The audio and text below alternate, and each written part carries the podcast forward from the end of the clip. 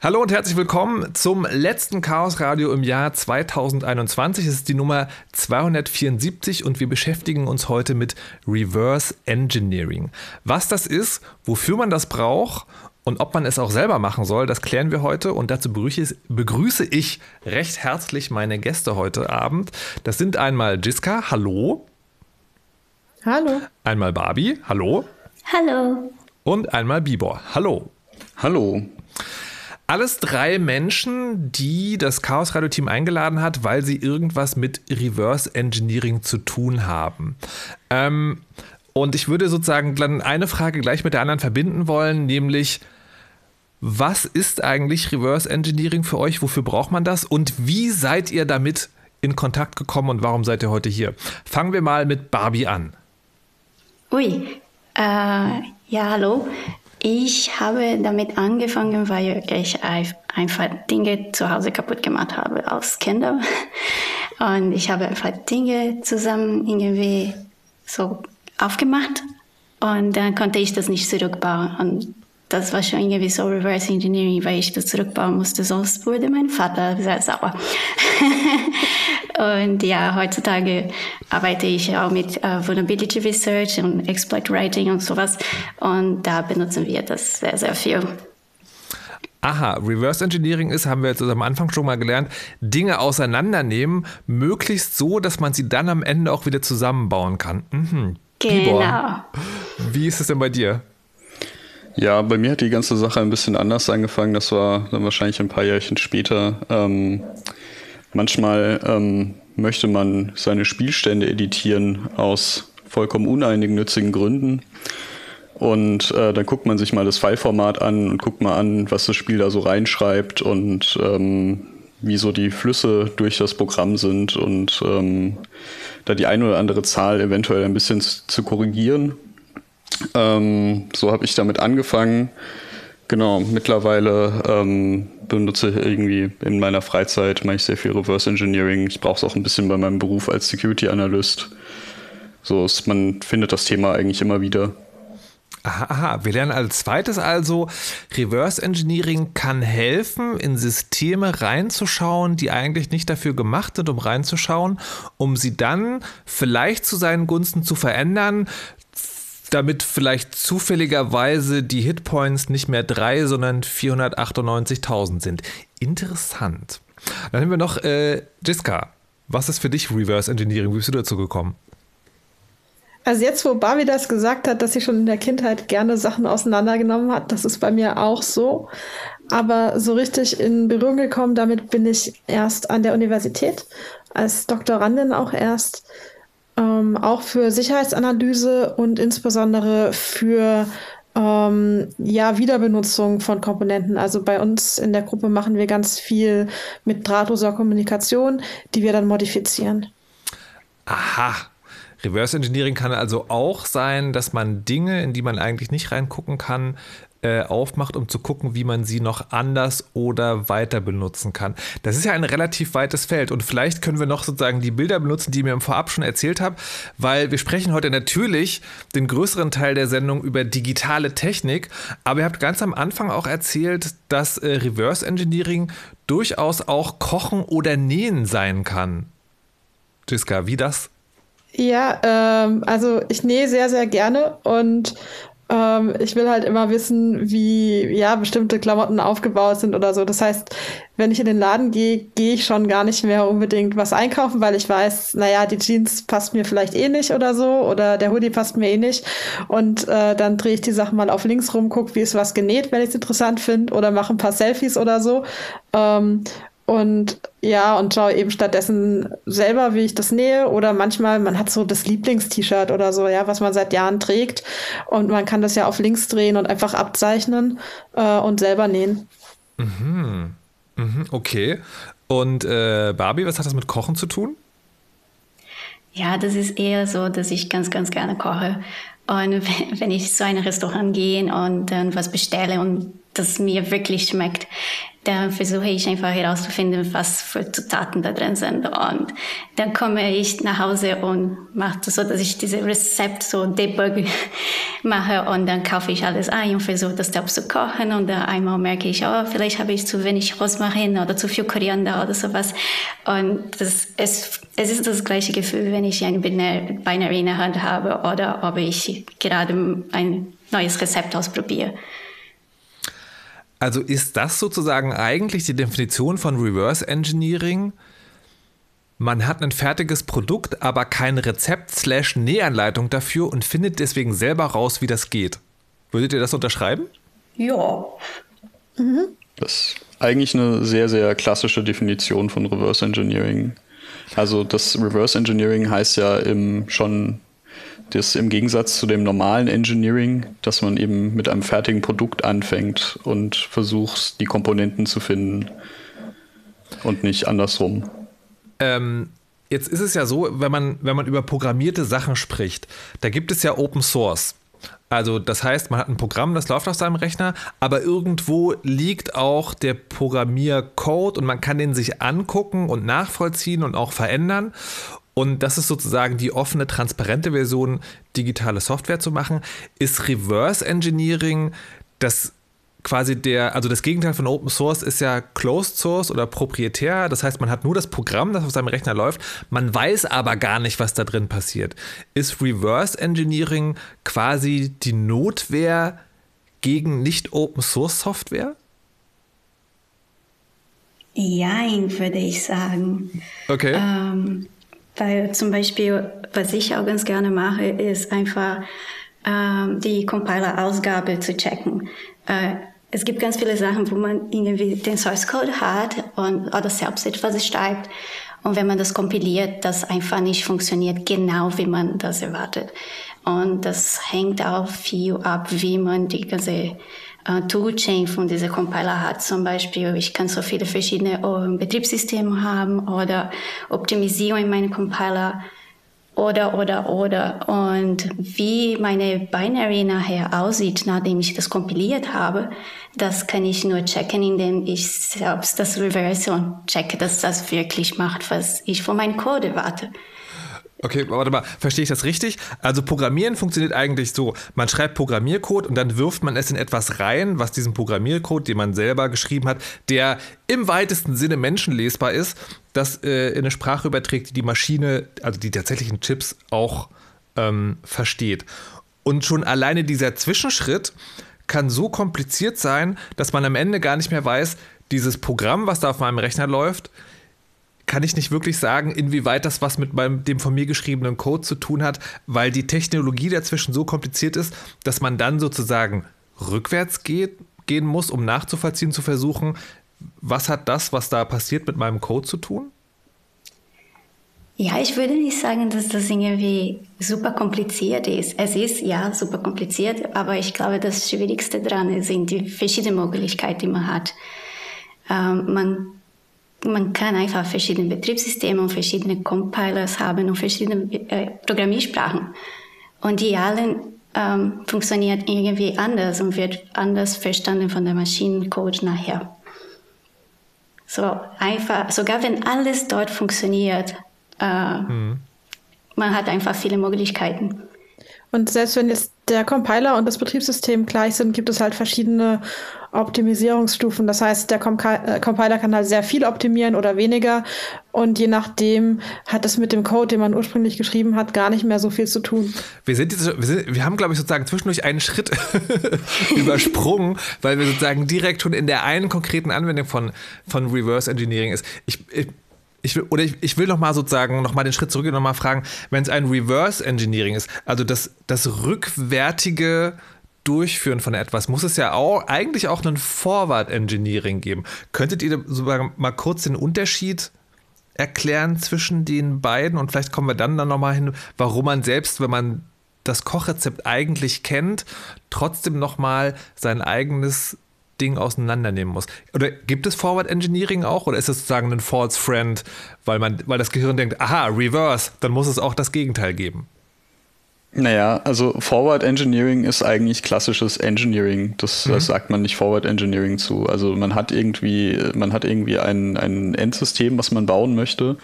Dann überlegt man sich, wie man das baut und dann sucht man sich die Komponenten zusammen und versucht es zu bauen und merkt dann, dass alles nicht funktioniert und versucht es Komponenten auszutauschen und es weiterzubauen. Und ähm, Reverse Engineering ist eben genau das exakt andersrum man hat halt ein Endprodukt, wie auch immer das aussehen mag. Das, das kann jetzt zum Beispiel irgendwie ein compiltes Binary sein. Und man versucht herauszufinden, aus wie es funktioniert, aus welchen Komponenten es besteht. Und ähm, meistens, meistens hat man dabei ja ein Ziel und versucht, versucht eben diesen, diesen Zielaspekt herauszufinden, was denn an den Eingabeparametern, Variablen, Komponenten das ist, was, was man sucht. Also, es geht darum, na doch, also es, es geht im Zweifel, also warte mal, habe ich es richtig verstanden? Also im Prinzip geht es, ist sozusagen, ist das klassische Reverse Engineering schon, ich habe quasi eine Blackbox, weil irgendjemand will nicht, dass ich reingucke in das System und deswegen versuche ich sozusagen aus der Art und Weise, wie es funktioniert, Rückschlüsse daraus zu ziehen, was es macht, also wie der Algorithmus darin funktioniert und was wir jetzt gerade besprochen haben, dass man das auch auf seine eigenen Produkte anwenden kann, ist eigentlich schon ein Spezialfall. Ist es richtig? Naja, also nicht, nicht hundertprozentig. Also in dem okay. Spezialfall wäre, wäre, ähm, wäre das Engine, würde das Engineering dann vom Compiler gemacht werden. Also man, man würde seinen Source Code in den Compiler geben und am Ende kommt irgendwas raus. Ja. Und dann muss man im Zweifelsfall Methodiken anwenden, die man aus dem Reverse Engineering kennt, um herauszufinden, wie denn das Endprodukt funktioniert, um zu gucken, ob es denn das Endprodukt ist, was man haben wollen würde.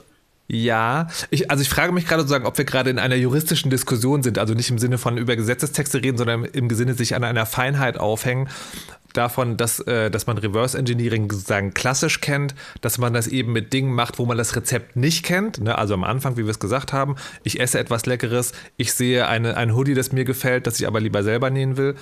Und ähm, deswegen hab, ist diese Frage nach dem Sonderfall, ähm, wenn man sozusagen seine hm. eigenen Produkte reverse engineert. Ich glaube noch nicht mal das, sondern okay. äh, es ist auch so, dass Reverse Engineering sehr, sehr nah am Debugging ist. Also ich möchte wissen, wie sich was verhält und etwas verhält sich anders mhm. oder so. Das ist halt Debugging.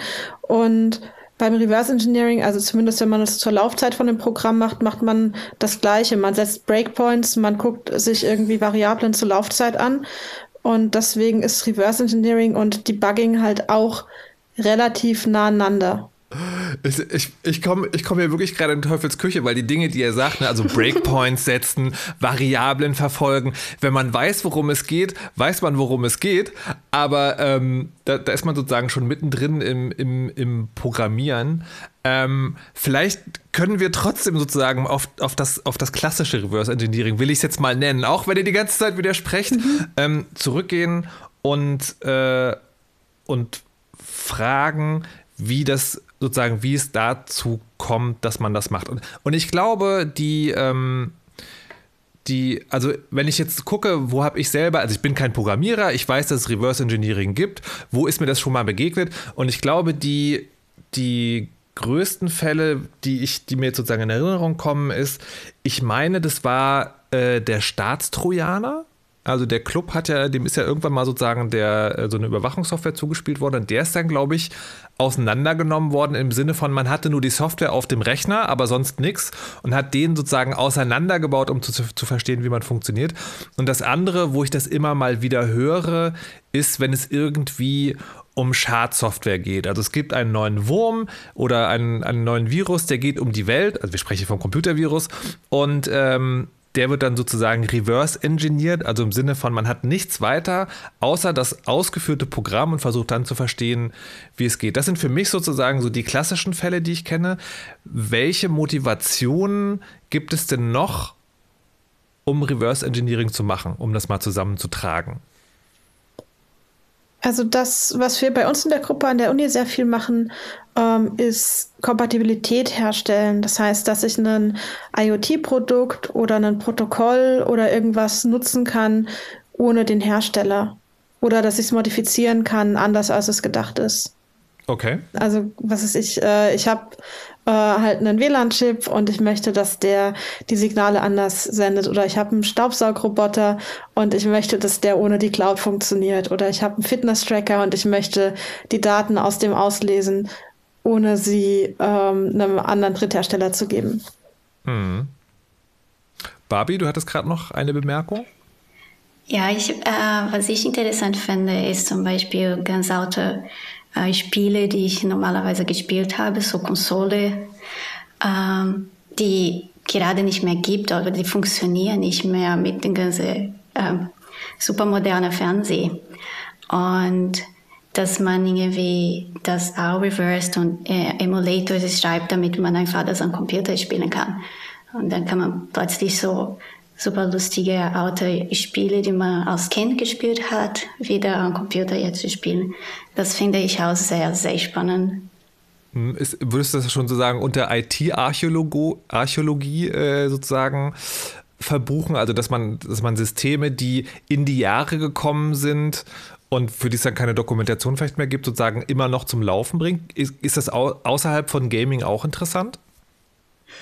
Also es, es, es gibt häufiger mal, mal den Fall, dass, dass ähm, man zum Beispiel irgendwie ähm, äh, alte, alte Software hat, die man mal früher benutzt hat, die von irgendeinem proprietären Hersteller, der mittlerweile pleite ist, ähm, äh, irgendwie hergestellt wurde und die Fileformats rauswirft, die man, die man mit irgendwie nur noch mit der proprietären Software verstehen mhm. kann.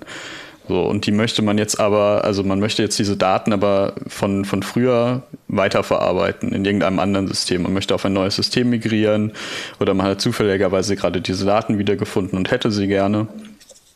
Und ähm, dann ist es eben angebracht, diese Software zu reverse engineeren, wenn man sie denn noch hat, und herauszufinden, wie sie diese Daten schreibt, wie das Dateiformat funktioniert, um sie dann ähm, ja, kompatibel zu machen mit, mit moderneren Systemen. Das wäre der, also eigentlich sehr nah an dem, was, was äh, Jiska schon gesagt hat.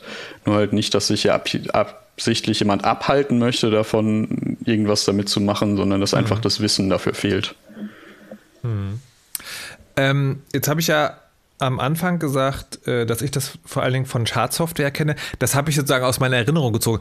Ist, ist das tatsächlich ein Anwendungsgebiet für äh, Reverse Engineering oder habe ich mir das nur ausgedacht? Doch, das wird auf jeden Fall äh, sehr viel gemacht. Also ähm, wenn man sich so Analysen anschauen will, ich glaube, das Neueste ist jetzt äh, von der NSO, diese Software, die sie benutzt haben, um, um per iMessage Leute auszuspähen. Die wurde jetzt analysiert von Google Project Zero und da gibt es einen Blogpost darüber. Und das ist eben sehr interessant zu wissen, was eben, ja, ähm, sage ich mal, Geheimdienste und Co. oder wer auch immer das letztendlich eingekauft hat und einsetzt, für Mittel haben, um jemanden auszuspähen. Also auch ähnlich wie der Staatstrojaner. Mhm. Barbie, du wolltest auch noch was sagen? Ja, das ist, wie ich in diesen eher technischen Bereich von Reverse Engineering gekommen bin. Das war, ich glaube, das ist das Einfachste, wenn man das beruflich machen möchte und sicher sein, dass man nicht in so rechtliche Schwierigkeiten geht, dass man einfach Malware analysiert. Und oh. Okay. Da, also sagen zu den rechtlichen Problemen können wir vielleicht später noch, noch mal kommen. Das ist also auf jeden Fall auch ein Punkt. Was ich jetzt gerade noch überlege, ist, ähm, das klang, also was, was so ein bisschen so ein Muster ist, ist so, ob Reverse Engineering auch das Mittel ist, die Dinge zu kontrollieren, mit denen wir uns umgeben. Ne? Weil ich denke jetzt gerade, also ich habe das über Spiele erzählt, ne? ich kann sozusagen das Spiel verändern. Klar, das ist Cheaten, aber letztlich sozusagen erlange ich damit auch die Kontrolle ich kann irgendwie Software, wo die Dokumentation fehlt, reverse engineeren, weil äh, damit sie sozusagen wieder, wieder tut, was ich will. Ich kann Malware, also Schadsoftware analysieren, damit sie nicht mehr tut, was sie soll, damit mein System wieder mir gehört. Jetzt frage ich mich gerade, ist Reverse Engineering auch dann interessant, wenn ich in meinem Umfeld, ich glaube, das klang aber auch schon an, äh, Kompatibilität herstellen, hatte Jiska, glaube ich, gesagt, ähm, wenn ich sozusagen Dinge habe, die ich benutze, die aber geschlossen sind, ähm, einfach um zu verstehen, was, ja doch, das war auch schon, ne, IoT, also quasi der Staubsaugerroboter, der in die Cloud geht, äh, mhm. ähm, ist, das ist also auch ein Anwendungsgebiet. Also es, es geht im Prinzip darum, dass wir Geräte haben, die etwas tun, wo die Hersteller oder BetreiberInnen nicht wollen, dass wir genau wissen, wie es geht, dass wir aber die wieder in Besitz nehmen. Es ist eine Wiederinbesitznahme von Technologien, die uns umgibt. Kann man das so zusammenfassen auch? Das ist auf jeden Fall ein Anwendungsfeld, ja. Okay. Da, da kommen wir auch ähm, schon ein bisschen rüber in, in etwas, wofür Reverse Engineering auch besonders viel ähm, benutzt wird, und das ist das ähm, Untersuchen von, von Software und Hardware auf Schwachstellen im mhm. Vulnerability Research. So, denn um manchmal ähm, reicht es, das äh, Gerät zu zerlegen, was man da befreien möchte für seine eigenen Nutzen. Manchmal muss man, ist es aber besonders gesichert und man muss äh, die ein oder andere Hürde übernehmen und eventuell eine Sicherheitslücke in dem Produkt selber finden, um es dann selber benutzen zu können. Der klassische Beispiel dafür sind iPhone-Jailbreaks. Wenn ich irgendwie Software auf meinem iPhone ausführen möchte, muss ich das erstmal befreien. Und das mache ich, indem ich Sachen reverse engineere und äh, Sicherheitslücken in dem System finde. Okay, also das heißt sozusagen, wow, mein, mein Gehirn macht aber so Knoten, weil ich finde das ganz spannend, weil einerseits sagen, ist die Sicherheitslücke, also ich finde die Sicherheitslücke und kann sie damit auch schließen, aber andererseits will ich das vielleicht gar nicht, weil sie mir dabei helfen kann, das Gerät wieder in Besitz zu nehmen oder sozusagen oder vollständiger zu kontrollieren, als mir Hersteller das zubilligen wollen. Ähm, okay, also es gibt reichhaltige Motivation, um Reverse Engineering zu betreiben. Und ich meine zumindest verstanden zu haben, dass es eben darum, dass es um Verständnis geht, um, um Transparenz der Technologie, die uns umgibt. Wir uns, wenn ich das richtig sehe, kann man sozusagen zwei im digitalen zwei Arten von Dinge reverse engineeren: äh, Software und Hardware. Und was ich mich gerade frage, gibt es noch einen ich, ich bin immer so, so ein Zwischending. Es gibt ja den Begriff Firmware. Der bezeichnet ja, wenn ich es richtig in Erinnerung habe, Software, die aber sozusagen in der Hardware des Geräts schon eingegossen ist. Also die Software, die ganz am Anfang, wenn mein Gerät anmacht, läuft. Ist das Hardware oder Software oder ist das nochmal eine dritte Stufe? Könnt ihr das unterteilen? Jiska, kannst du es vielleicht erklären? Ja, also Firmware ist schon auch Software, die halt Hardware näher läuft. Ähm, also ja, es ist vom, vom Reverse Engineering her ähm, gar nicht so ein großer Unterschied, ob ich eine Firmware oder eine Software mir anschaue. Ähm, aber es gibt auf Hardware-Ebene noch mehr Dinge außer der Software, die da läuft, die man sich anschauen kann. Okay, gut. Ich würde sagen, wir gehen von, von oben nach unten und weil sagen, mhm. dass auch die Beispiele waren, äh, ne, also Computerspiele irgendwie aufmachen, äh, dass wir erstmal über Software sprechen. Es sind jetzt am Anfang schon ganz viele Begriffe gefallen, die ihr in einer ganz großen Selbstverständlichkeit benutzt. Ne? Also man, man, macht den, man macht den Compiler und dann setzt man Breakpoints und nochmal wirklich für Anfänger, explain it like I'm five. Ähm, es gibt also eine Software, die läuft auf meinem Computer. Ich will genau wissen, was die eigentlich macht. Wie mache ich das? Also ich glaube schon alleine, du hast gesagt, eine Software läuft auf deinem Computer. Ja. Aber was läuft, ist eigentlich eine Kopie. Also, und die läuft im Speicher, also im Arbeitsspeicher. Aber du hast ja, okay. ne, du hast ein Ding, also eine Datei, ja. die liegt da und die klickst du an. Ja. Und dann wird sie ausgeführt. Ja. Im Speicher. Du kannst es je nach Programm auch mehrfach machen. Aha. Gleichzeitig. Und dann ist sie an verschiedenen Speicherstellen. Also das, das sind schon zwei verschiedene Sachen. Und ähm, das eine ist statisches Reverse Engineering. Also statisch heißt, ich nehme diese Datei okay. und schaue sie mir an. Ja. Und dynamisch ist, ich schaue mir an diese Kopie, die im Speicher ausgeführt wird. Was passiert damit zur Laufzeit?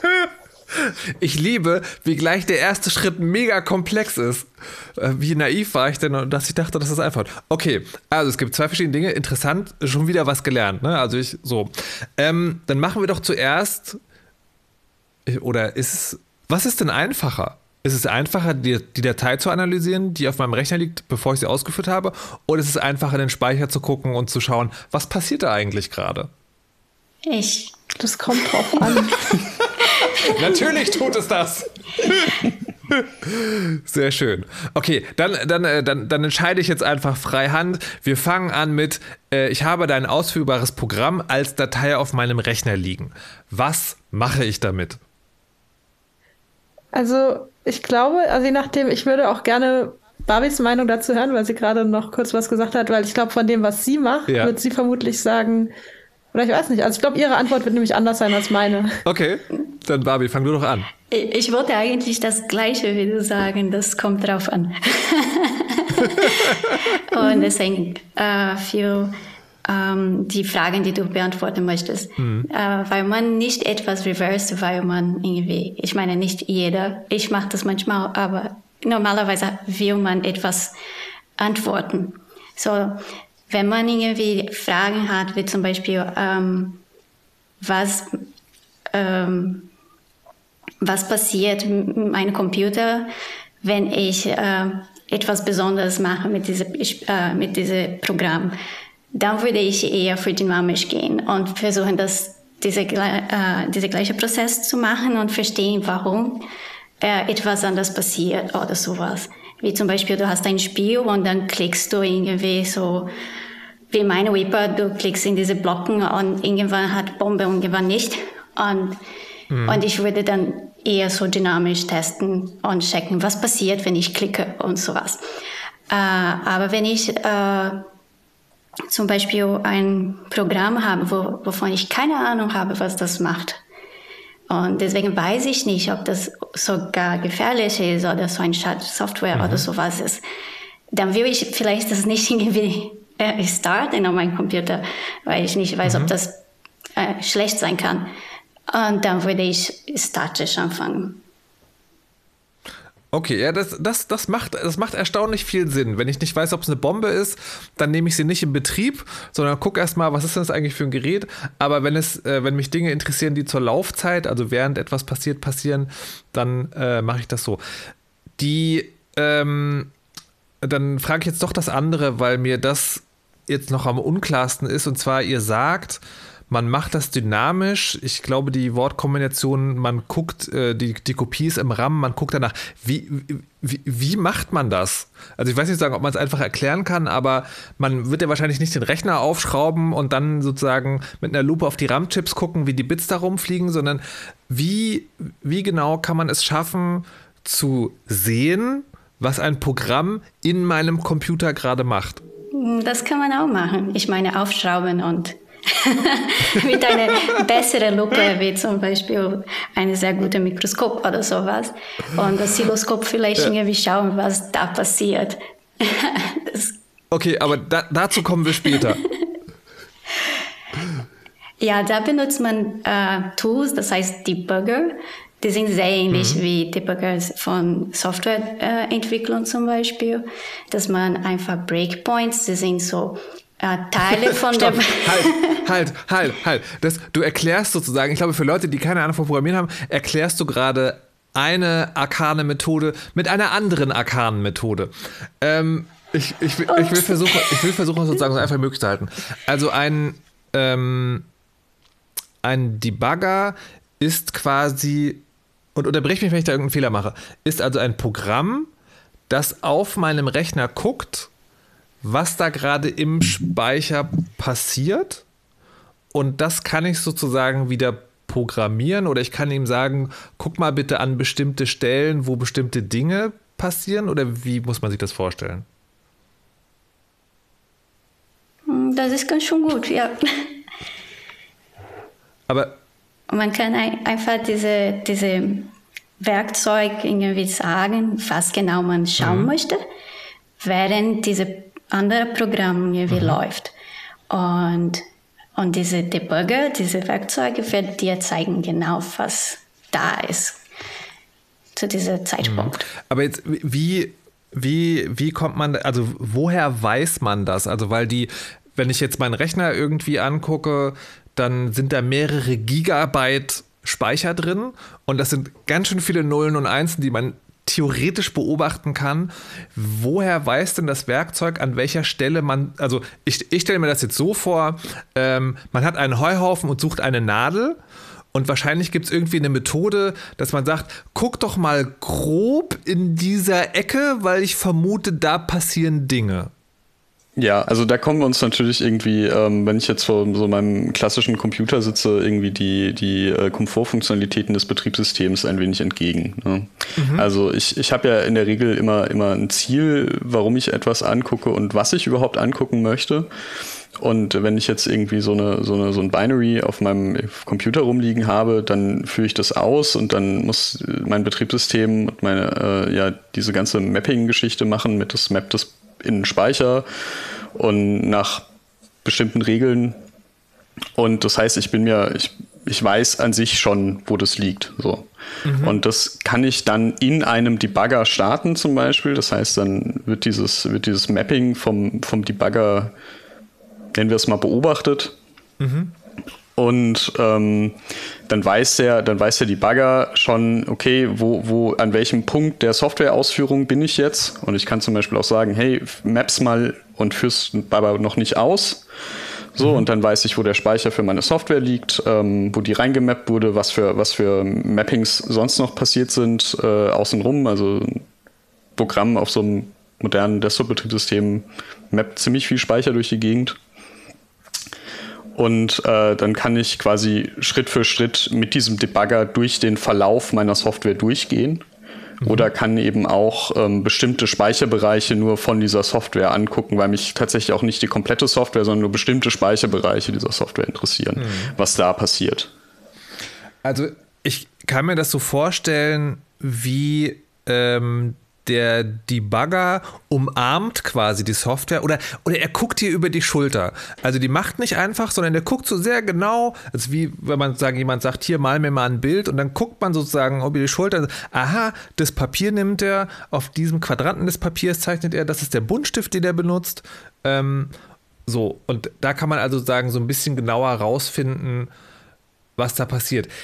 Wie wie kompliziert muss ich mir das vorstellen? Weil es ist ja, es ist ja immer noch so, auf so ganz, ganz, ganz auf der Grundlage sind das eben Nullen und Einsen, die zu Einsen und Nullen werden. Ähm, und das Problem ist ja, ich habe nicht den sozusagen mehr oder weniger menschenlesbaren Programmiercode zur, ähm, zur Verfügung. Wie, wie genau muss ich mir so einen Debugger vorstellen? Sind das wilde Zeichenfolge, die viele Jahre Studium, äh, Zeichenfolgen, die viele Jahre Studium erfordern, damit ich überhaupt sehe, was da ist? Oder gibt sozusagen Formate, die da standardisiert sind, die man sozusagen relativ schnell erlernen kann? Also was, was genau sieht man da, wenn man dem Debugger sagt, beobachte dieses Programm und sag mir ganz genau, was es tut? Das kommt darauf an. Ja. Natürlich tut es das. Ein, ein, bisschen, ein bisschen von beidem, was du gerade gesagt okay. hast. Also ich glaube, vielleicht kommen wir noch mal zu der, zu der Sache mit dem Breakpoint. Ja, ähm, was ist ein Breakpoint? Genau, weil du kannst nämlich diesem Programm einfach sagen, halt mal an. Mhm. Ähm, das, man kann dann nicht immer weitermachen. Es gibt manchmal so zeitabhängige Sachen. Ne? Also wenn das Programm halt eine Minute gehalten hat, dann kann sein, dass es abstürzt davon. Mhm. Aber so prinzipiell kannst du es einfach einfrieren mhm. und eine Kopie davon ziehen. Und dann hast du alle Zeit der Welt reinzuschauen. Mhm. Und ähm, jetzt hast du ganz, ganz, ganz, ganz viel Code und du weißt noch nicht mal, ob der gerade ausgeführt wird oder nicht. Aber du kannst völlig stumpf einfach irgendwo einen Breakpoint setzen. Mhm. Und in dem Moment, wo der ausgelöst wird, friert das Programm ein. Mhm. Und sagen wir mal, du willst, keine Ahnung, einen Breakpoint, sobald das Programm irgendwo was aus dem Internet runterlädt. Und du weißt, irgendwann wird es was runterladen, aber du weißt halt nicht genau wann und wo. Mhm. Und dann setzt du halt zwei, drei Breakpoints. Und wenn einer von denen triggert, weißt du, okay, der, genau dieser, du weißt auch welcher ausgelöst wurde, genau dieser wurde jetzt ausgelöst, weil jetzt dieser Download stattgefunden hat. Mhm. Und in dem Moment friert das Programm ein und du kannst halt genau gucken, was überall steht. Und vermutlich siehst du dann auch irgendwo im Speicher die URL halt wirklich menschenlesbar als, mhm. als ASCII. Auch im Speicher. Und den ganzen Code, der ausgeführt wird. Und ganz viele andere Dinge, die dir nichts sagen werden. Ja.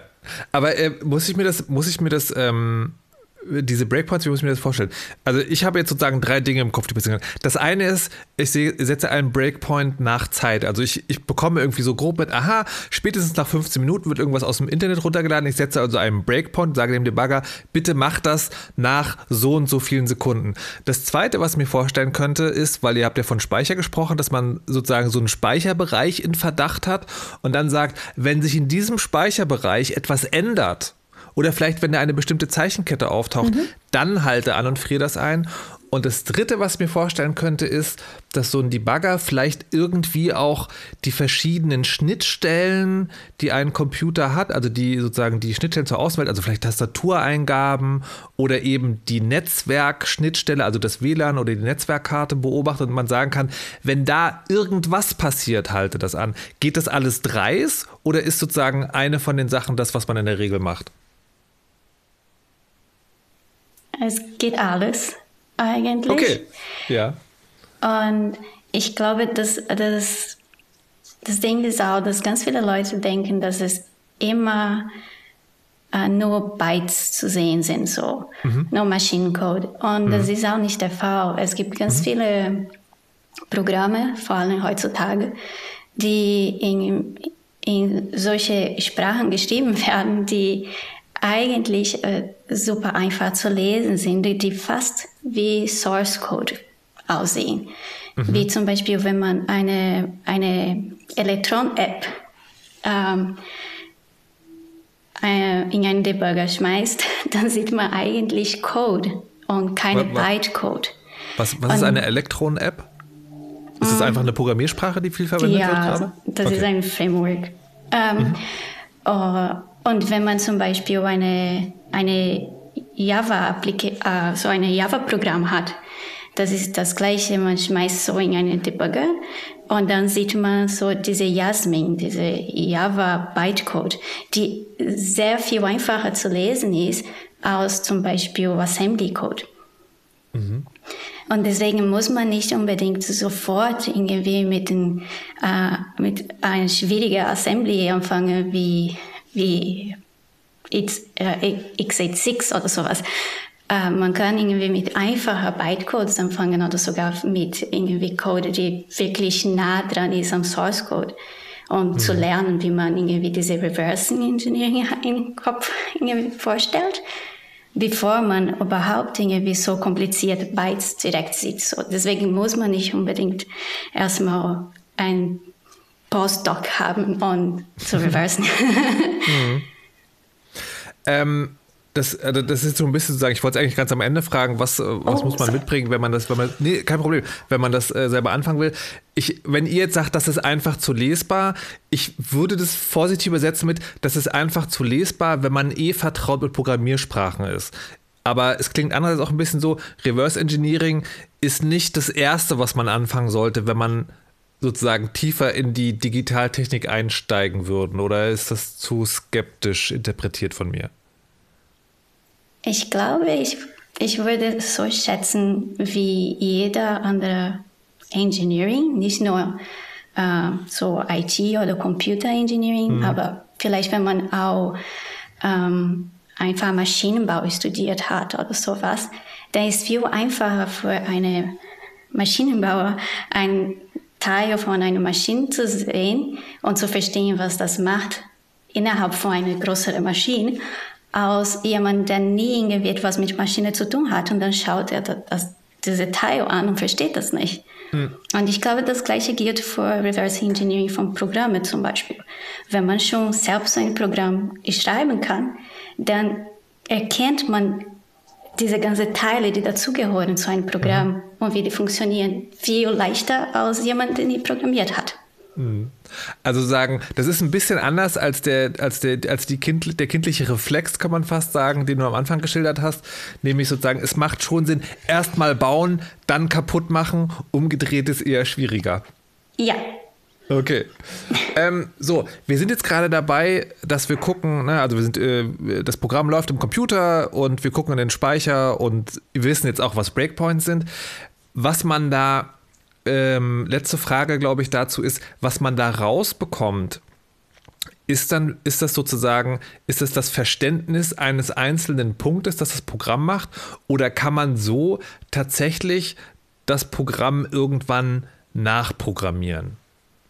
Also das Ziel ist meistens, das kommt es drauf an, aber meistens nicht, dass man beim Reverse Engineeren nochmal komplett engineert. Also mhm. das kann man auch machen, dass man was nachimplementiert. Aber mhm. meistens ist es eher verstehen, wie es funktioniert und vielleicht was am Verhalten ändern. Und das kann man schon auch mit dem Debugger. Also man kann mit einem Debugger was verändern im Programm, während es ausgeführt wird und dann eben gucken, was dann passiert zum Beispiel. Aber also wenn ich jetzt das, das Beispiel mit dem, äh, na, der Cloud Shop ist natürlich ein bisschen schwieriger, aber wenn ich jetzt sozusagen bei dem Beispiel bleibe, dass man, man hat etwas und möchte das aber ändern in der, in der Gebrauchsweise. Jetzt kann man natürlich theoretisch sagen, naja gut, äh, ich kann ja einfach jedes Mal, wenn ich das Programm anmache, den Debugger anwerfen und den Breakpoint, weil wir jetzt wissen, was das ist, setzen und dann sozusagen was verändern, direkt im Speicher meines Computers. Aber das will ich ja vielleicht gar nicht. Ich will ja vielleicht das Programm permanent verändern. Bis dahin ist es dann mhm. aber noch ein weiterer Weg. Oder gibt es da was? Nee, Nein. Es, okay. es gibt Binary Patching. Du kannst einen, einen Binary verändern. Ja. Und du kannst sogar C-Code schreiben, also du musst gar keinen Assembler dafür schreiben und dann den Compiler, dann schon existierendes Binary gegen das, was du neu programmiert hast, linken heißt das dann. Also man, man bringt quasi zwei Programme zusammen, dein eigenes, modifiziertes und das Original. Mhm. Ähm, das geht auch. Okay, ich will mal kurz sagen noch zwei Begriffe. Äh, Assembler ist eine Programmiersprache, die sehr maschinennah ist. Also wenn man da keine Ahnung von hat, wirklich wie äh, seltsame Bezeichnung aussieht. Und C ist etwas, manche werden jetzt ein Lachen ausbrechen, aber das ist im Prinzip menschenlesbar. Das kann man auch anders machen, aber im Prinzip ist es menschenlesbar, eine Programmiersprache. Ähm, so, und das heißt also, ich kann tatsächlich, und Binary ist genau, das sind die Dinge, die wir auf unserem Computer haben, also die Programme, die eben nicht Programmiercode sind, sondern diese ausführbaren Dateien. Die kann ich also tatsächlich verändern. Ungeahnte Möglichkeiten tun sich auf. Also ich werde vermutlich wieder abschrecken, wenn ich so ein Ding tatsächlich mal aufmache, aber vielleicht ist, klingt es nicht uninteressant. So, ähm, dann haben wir jetzt also die Dinge angeguckt, die in unserem Speicher sind. Und das andere ist ja aber, die andere Möglichkeit ist, ich habe eine, eine, äh, ein, ein Programm, ein Binary auf meinem Rechner und will das möglicherweise gar nicht ausführen, ausführen sondern will vorher wissen, was, man, was, was es macht. Wie macht man das?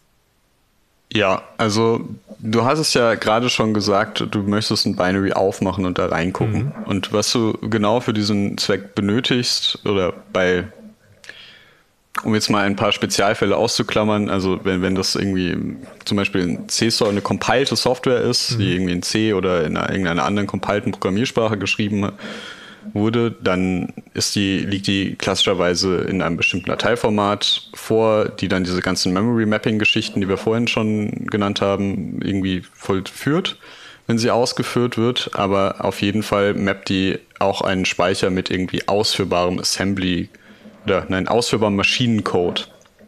So, und was du brauchst, um diesen Maschinencode lesen zu können oder wieder zumindest in die Nähe von menschenlesbarem Code zu bringen, also noch nicht zu dem Level an Lesbarkeit von C, sondern zu dem Level an Lesbarkeit von Assembly, mhm. ist ein Disassembler. Mhm.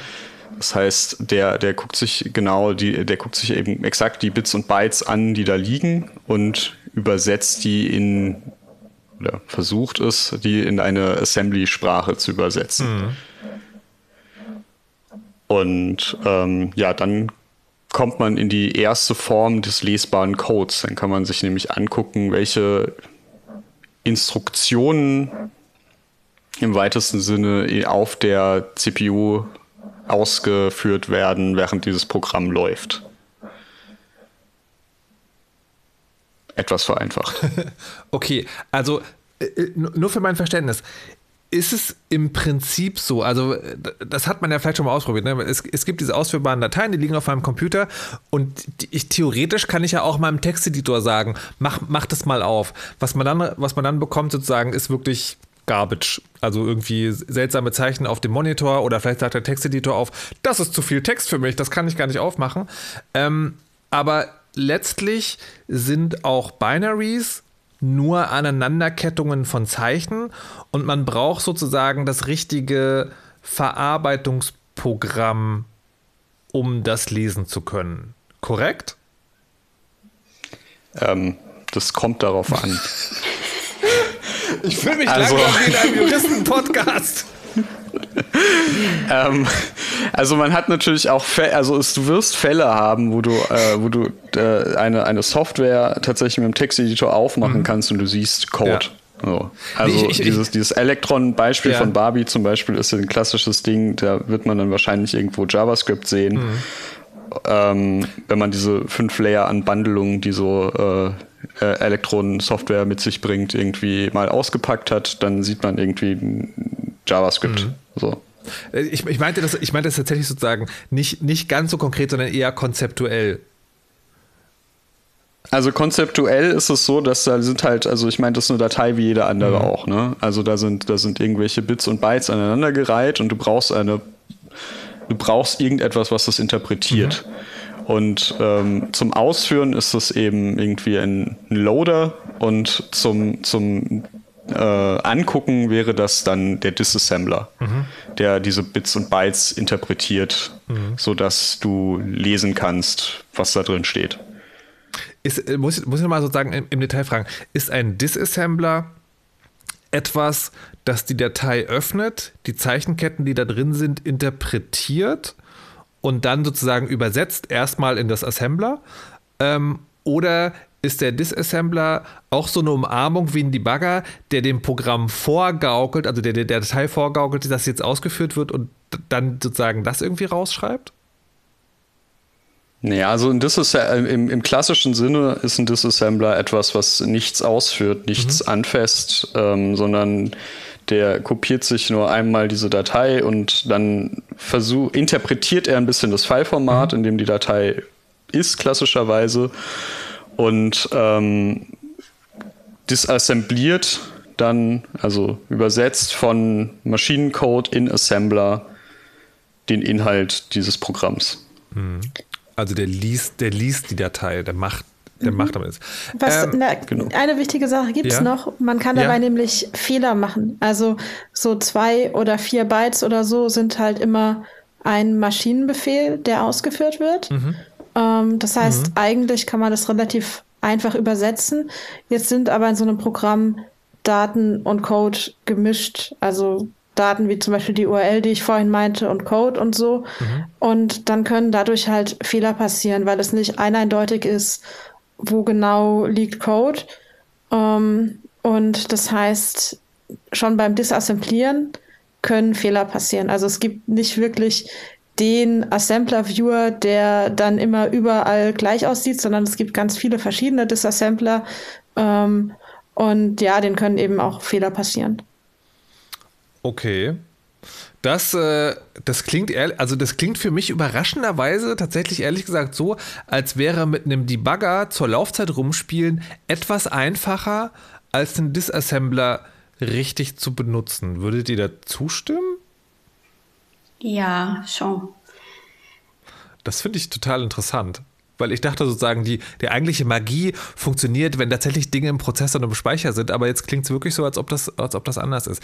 So, jetzt, also ein Disassembler wirft Assembler-Code aus. Assembler-Code sind, also das letzte Mal, als ich geguckt habe, waren das vor allen Dingen eine Ansammlung von Hexadezimalzahlen. Das heißt, Zeichen von 0 bis 9 und A bis F. Und das ist ja wirklich schwer lesbar wenn ihr sowas macht, arbeitet ihr denn damit? Also könnt ihr Assembler programmieren? Oder ist dann der nächste Schritt, es gibt einen Disassembler, der macht die maschinennahste Sprache in eine maschinennähere Sprache und dann wirft man einfach sozusagen noch was raus, was dann diesen äh, Assembler-Code wieder in was noch Lesbareres übersetzt? Also diese, diese, diese Hexzahlen, die du mhm. ansprichst, das wäre der Maschinencode ah. und nicht der Assembler. Aha. Ähm, dass eine, ein, ein Disassembler liftet diese Hexzahlen auf Werte, also auf hm. Er matcht sie eigentlich mit der CPU-Dokumentation ja. äh, äh, ja. und guckt, was diese Werte an exakt dieser Stelle vermutlich zu bedeuten haben. Okay. Also dieser Prozess ist ein bisschen verlustbehaftet, wie Iska schon mhm. beschrieben hat, aber er, er, guckt quasi in der Dokumentation der CPU nach, was, was diese Zahlen zu bedeuten haben. Und sozusagen, das heißt, Assembler-Code ist der Programmiercode, den die CPU direkt versteht. Ja, genau. Äh, so was wie die, die CPU versteht eigentlich nur Bits, so 1 und, und ja. 0. Ja. Und diese, diese Hexzahlen, die, die du erwähnt hast zum Beispiel, die sind einfach so ein Art von Art 0 und 1 zusammen. Ja. Die, und das ist eigentlich, was die Maschine funktioniert, wie, wie die Computer funktioniert. Die verstehen ja. nur diese 1 und 0. Und was dieser Assembler macht, ist einfach irgendwie diese Hex-Zahlen, äh, die du erwähnt ja. hast, irgendwie zu matchen zu irgendwelchen ähm, Instruktionen, die so eine ein Mensch verstehen konnte, wie zum Beispiel, ah, der, der guckt irgendwie so und da sieht irgendwie diese Hexzahlen neu und, und null zum Beispiel und dann weiß er, der sollte nichts machen. Das bedeutet einfach Nob in, ja. in der Assembly zum Beispiel. Ja. Und das ist, was passiert bei den Disassembler hoffentlich. Nob äh, steht für, für No Operation. Ähm, ja.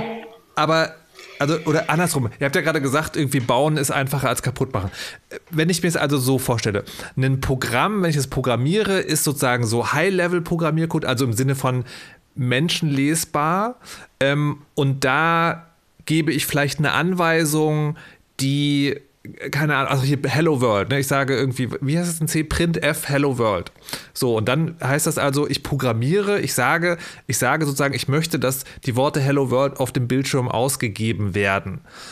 Und das ist sozusagen ein Kommando, das, das kann man relativ einfach nachvollziehen, was, was da sozusagen der, ähm, was da die Bedeutung davon ist.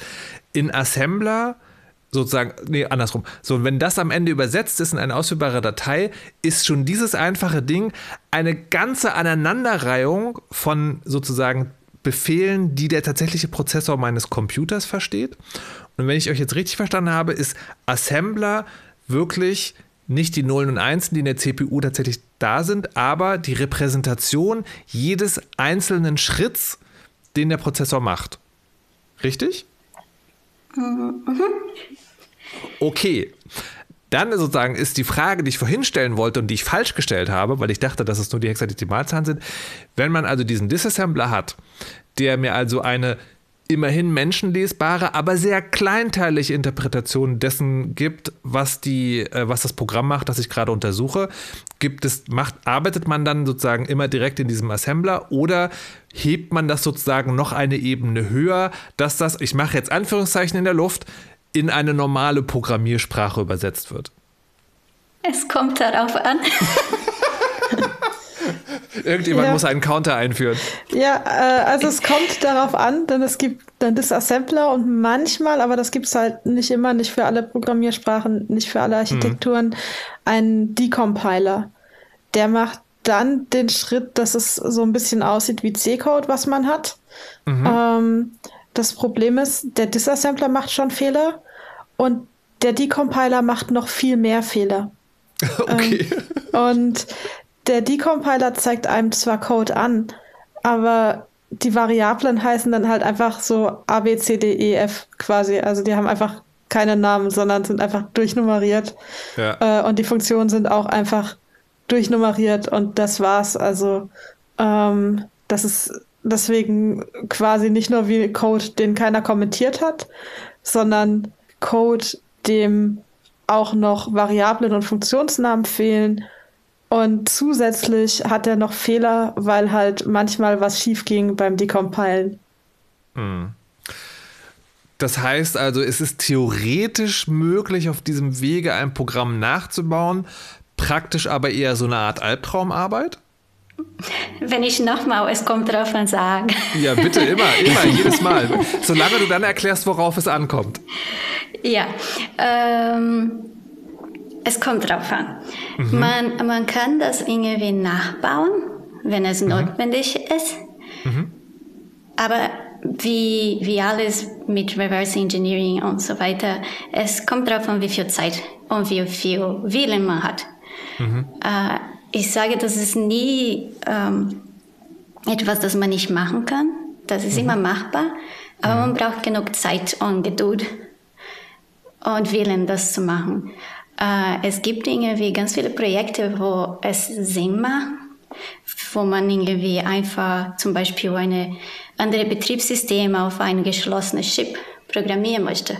Und da macht das schon Sinn, das, das alles nach, nachzumachen.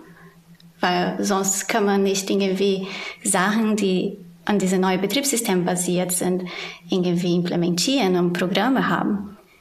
Mhm. Und dann ist irgendwie, oh ja, das ist ein Wille da, es gibt genug Zeit und es gibt genug Leute, die irgendwie ähm, Sinn und Wert da, daran sehen. Aber mhm. zum Beispiel für ein Malware, warum? Man will nur verstehen, wie man sich schützt und mhm. nicht unbedingt das nachmachen. Mhm.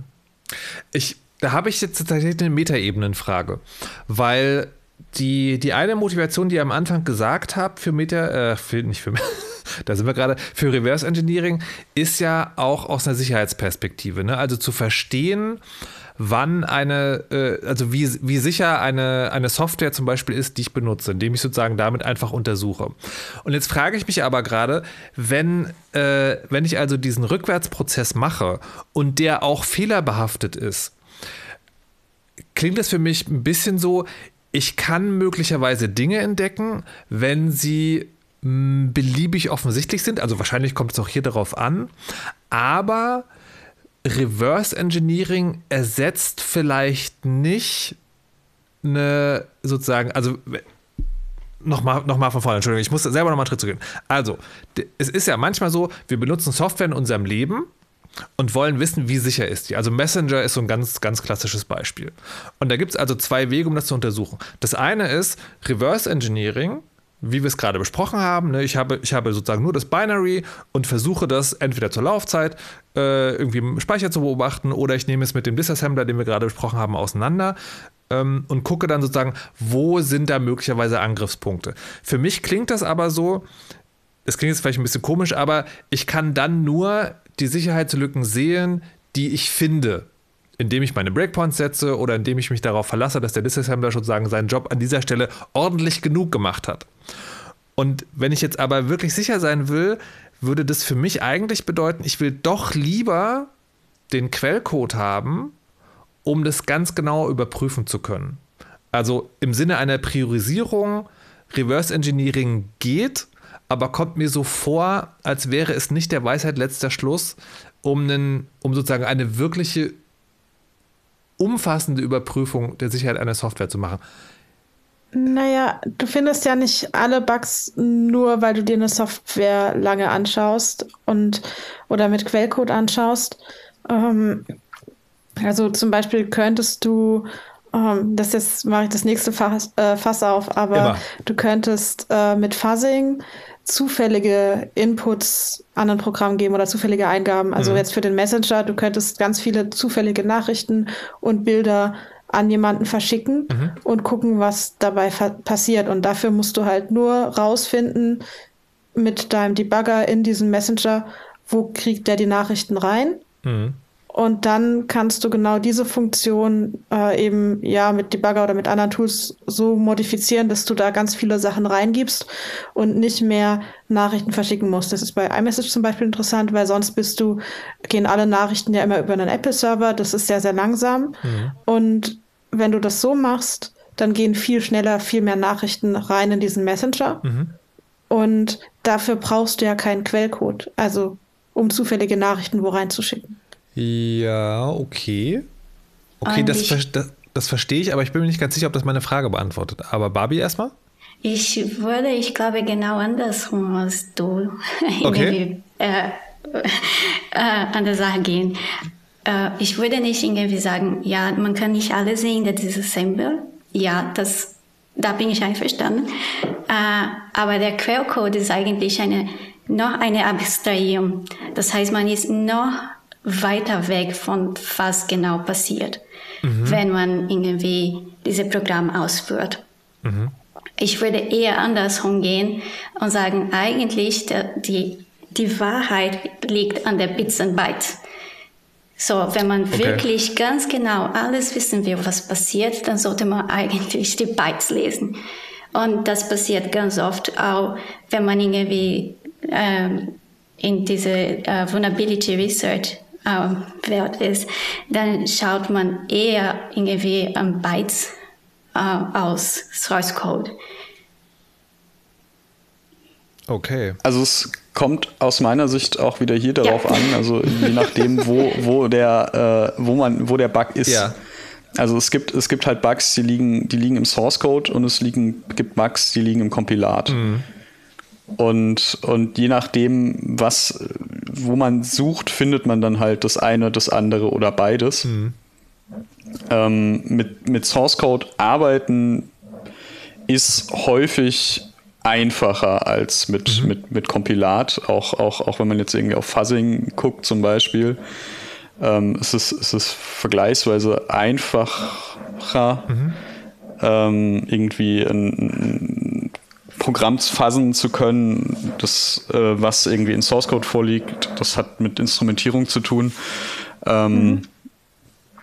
Also, ja, Jiska wird mir vielleicht da gleich widersprechen, aber. nee, auf, auf jeden Fall. Also, ähm, aber ja, also Inputs kannst du halt trotzdem generieren. Aber klar, die Analyse und das Harnessing und ja, ganz viele Sachen sind einfach. Was ist denn ein Harnessing? Du hast es gesagt, du musst es erklären. Oh nein. Oh, äh, also quasi der Weg, wie ich Inputs in ein Programm gebe und wie ich es dabei dann auch beobachten kann und sowas. Also ich muss es ja irgendwie kontrollieren. Hm. Deswegen Harness aus dem Englischen. Und das ist sozusagen einfacher, wenn ich den Quellcode auch zur Verfügung habe. Genau. Okay. Ähm, das Aber jetzt habe ich, jetzt habe ich Fieber unterbrochen. Ähm, ja, ich glaube, ich wollte eigentlich nur sagen, dass das, äh, dass die, die, ähm, dass, dass der Source, mit Source-Arbeiten auf Sicherheitsanalysen häufig einem, einem größere Möglichkeiten gibt, schneller voranzukommen. Mhm. Das ist eben der wichtige mhm. Punkt, als, als wenn man nur auf Bytes arbeitet. Klar, man findet einige Bugs nicht, aber man kommt schon in den üblich in, in vielen Bugklassen sehr viel, sehr viel schneller voran, wenn man nicht erst reverse engineeren muss, als wenn man, ähm, wenn man eben irgendwie nur ein Binary vor sich hat und den ganzen Prozess irgendwie antreten muss. Also ich, ich höre, was ihr sagt und nehme mal mit, das ist praktisch gesehen, ist es immer auch sozusagen eine, eine Budgetierungsfrage. Ne? Also wenn äh, Barbie sagt, man muss, äh, die Wahrheit liegt in den Bits und Bytes, dann äh, ist das richtig, aber es hat sehr viel Aufwand und was Bieber, was du gesagt hast, also höre ich als, ähm, man kommt halt schneller zu einem Ziel, wenn man das macht. Aber jetzt mal sozusagen von, von Idealwelt äh, äh, angesprochen. Ich, es, es, gibt ja, es gibt ja sozusagen Bestrebungen, ich glaube, das ist noch lange alles nicht alltagstauglich, äh, Programmiercode beweisbar zu machen, also wirklich mathematisch zu beweisen, dass er wirklich nur das tut, was man meint, was man da hingeschrieben hat. Und wenn man das konsequent zu Ende denkt, könnte man das auch mit den Programmen machen, die das übersetzen, also den Kompilierern und auch mit den CPUs, die den Code verarbeiten. Und wenn man dann sozusagen so eine vollständige Kette hätte, dann müsste man, wenn ich es richtig verstanden habe, nicht mehr reverse engineeren, weil man es dann ja sozusagen mathematisch bewiesen hat. Aber so sieht es eben nicht aus.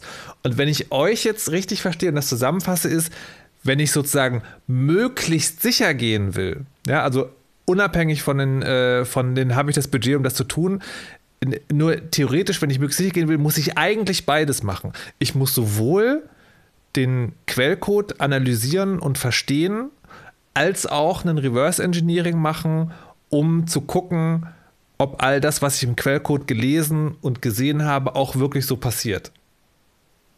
Ja, ich glaube, es geht auch darum, die Sachen, die in Quellcode sind und in dem Binary sind, die passieren, die man nicht erwartet. Mhm. Und, ja. und wegen ähm, so Formal Verification, äh, das ist eigentlich nicht möglich, äh, mathematisch gesehen. Es Aha. gibt auch irgendwie so von der theoretischen äh, Informatik, es ist schon bewiesen, dass es nicht geht. Ach es so. gibt ein Theorem, dass man, ja. äh, das sagt irgendwie sowas wie, es geht nicht, dass ein Programm ein anderes Programm verifiziert. Nicht irgendwie 100 Prozent so mit ja. Sound und Completeness und bla bla bla. So, Mathe. Okay. Also das, das heißt sozusagen, Reverse Engineering wird uns noch sehr lange erhalten bleiben. Ja, wahrscheinlich, weil diese Proof zum Beispiel, es gibt keine Algorithmus, die das machen können, mhm. die nicht irgendwie NLP komplett ist. Das, mein, äh, das bedeutet, dass es gibt keine Algorithmen, die das schnell genug macht, irgendwie mhm. für alle möglichen äh, Eingaben, wie bei Fuzzing zum Beispiel. Man kann nur eine begrenzte Anzahl von Eingaben testen und das ist das gleiche mathematisch bewiesen. Okay, da sind wir jetzt an einem Punkt, wo ich gleich das nächste Thema anfangen möchte, weil, äh, also es ist sozusagen nicht mal theoretisch möglich, ähm, äh, das zu machen und das ginge ja auch nur, wenn man den Quellcode hätte. Und das haben wir ja aber ganz oft nicht. Und deswegen ist jetzt meine nächste Frage: All das, was ihr erzählt habt, ähm, ist, geht, glaube ich, davon aus, dass die, dass die Binaries, haben wir heute gelernt, was das ist, ähm, und genau, dass die Binaries sozusagen nicht aktiv dagegen vorgehen, dass man sie beobachtet bei dem, was sie tun. Also entweder im Speicher oder sagen die Datei selber.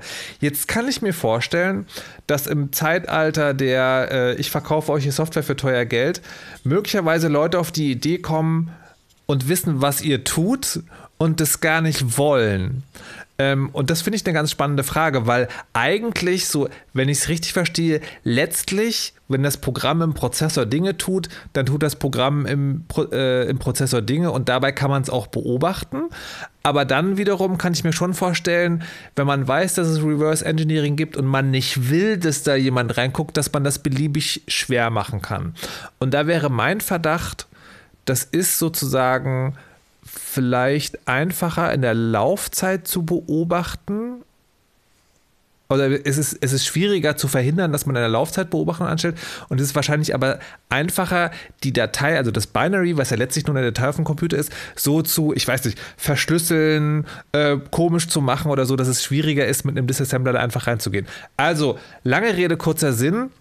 Gibt es Gegenmaßnahmen gegen Software Reverse Engineering und wenn ja, welche sind das? Ja, ist eigentlich Barbies Thema, würde ich sagen. Okay, Barbie. okay, ja, es gibt, es gibt ganz viele und es gibt auch mhm. irgendwie ganz viel äh, akademische Forschung in, in, in, irgendwie, die sehr interessant ist in diesem Bereich. Äh, ich glaube, was wir aufgelistet haben vorher war so Obfuscation und Verschlüsselung. Mhm, was, was heißt das? Ähm, Obfuscation ist irgendwie einfach Dinge schwer zu lesen machen.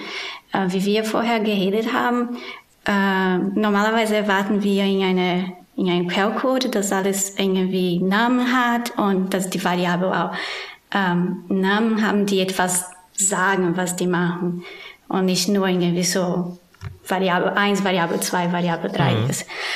Und was man mit Obfuscation macht, ist einfach irgendwie so ganz komische, so randomisierte Namen für Funktionen zum Beispiel oder Variablennamen zu geben, damit das schwieriger ist zu lesen. Es gibt Dinge wie von sowas, das ganz einfach zu machen ist, bis zu ähm, ganz viele komplizierte Sachen wie zum Beispiel man kann äh, den Control Flow äh, Graph, das ist irgendwie so wie eine Art von einer Karte, wie dieses Programm ausgeführt wird, in welche Reihenfolge und so weiter, kann man das einfach kaputt machen. Und dann kann der Disassembler zum Beispiel das nicht mehr richtig lesen und interpretieren, wo, wohin geht diese, diese nächste äh, Jump oder sowas. Mhm. Man kann auch ganz viel Code irgendwie in der Programm ähm, hinzufügen, die gar nichts machen und nur mhm. da sind, damit diese Binary größer aussieht, wenn man irgendwie einen Disassembler hat und da hat man irgendwie keine Ahnung, wo man anfangen soll, weil so viel Code. Äh, es gibt auch irgendwie so Opaque Predicates und Tokens und ganz viele verschiedene Art von Obfuscation und die wollen das, immer das Gleiche einfach, das irgendwie komplizierter oder schwieriger und manchmal nur ein bisschen so scary machen, wenn man das in eine dieser Assembler schmeißt. Mhm. Und funktioniert das auch äh, beim Debugging, also zur Laufzeitumgebung? Weil ich dachte gerade, verschlüsseln wird wahrscheinlich schwierig, aber irgendwie haufenweise Quatschcode ausführen, das kann man wahrscheinlich schon machen, oder? Ja, das kann man auch schon machen. Aber wenn man das äh, zum Beispiel für, für den Debugger mit der dynamischen Analyse, äh, kann man zum Beispiel diese dynamische Library Calls machen. Das heißt, man hat irgendwie nicht äh, diese die Namen von den Funktionen, die normalerweise äh, auf, aufgerufen werden in, mhm. in deinem Betriebssystem. Normalerweise kann man das irgendwie so, diese Breakpoints in der Nähe tun, weil man weiß, was die machen, weil die mhm. gehören ja zu dem Betriebssystem. Und was man macht, ist normalerweise irgendwie diese, diese Namen zum Beispiel irgendwie zu hashen oder sowas, damit man das nicht mehr benutzen kann, um zu lesen, was da passiert. Oder man implementiert selbst solche Sachen und da hat man das gar nicht mehr. Man hat keine Standard Libraries. Zum Beispiel diese printf von deiner Hello World mhm. kann man selbst implementieren und mhm. nicht mehr diese printf-Funktion benutzen. Mhm. Und dann sieht man das nicht mehr. Man sieht nur irgendwie so wieder diese obfuskierte Code. Mhm. Und da muss man sogar solche kleine Funktionen reversen, um zu verstehen, was da passiert. Okay, das heißt, macht es das Ganze dann komplizierter oder macht es das tatsächlich manchmal auch unmöglich? Das macht das nur nervig. okay. Irgendwann lernt man solche Techniken und, und dann hat man irgendwie einfach ein paar Scripts oder sowas, die irgendwie alles fixt. Mhm. Uh, und wenn man irgendwie genug Binaries gelesen hat, dann weiß man, wie diese Strukturen aussehen und diese Mustern und man reverse sowieso nicht mehr alles. Und mhm. irgendwann bist du in dem Bereich, wo du nicht mehr so viel an diese Strings, so diese ASCII-Wörter, lesbare Wörter irgendwie, du, man verletzt sich nicht mehr drauf. Und dann ist nicht mehr so wichtig, dass die Funktionen richtige Namen haben. Hm. Kann ich mir das, äh, kann ich mir das so ein bisschen vorstellen wie, äh, wie Schlösser? Äh, man, kann es, man kann es komplizierter machen und je komplizierter man es macht, desto mehr muss auf der anderen Seite eine Expertise vorliegen, um das Reverse Engineering doch noch durchzuführen. Aber es ist, es gibt kein Schloss, das man nicht aufmachen kann. Also es gibt kein Programm, das man nicht reverse engineeren kann. Es wird halt nur, wie du gesagt hast, nerviger. Mm, nicht ganz. Okay. Wenn das zum Beispiel eine verschlüsselte Binary ist, die man nur mhm. mit einem Key irgendwie ausführen kann und diese Key liegt irgendwo anders und diese so eine Art Signatur funktioniert, statt dass das wirklich ein ähm, der diese Private Key zu dem äh, Client geschickt wird zum Beispiel dann kann man schlecht was reversen, weil ich kann das nicht encrypten, ich, äh, ich kann das nicht wieder aufmachen, ich kann nichts lesen. Ähm, oder zum Beispiel, ich glaube, ganz modern ist das nicht, aber was ganz viele Leute da machen, ist einfach so Runtime-Keys-Generierung.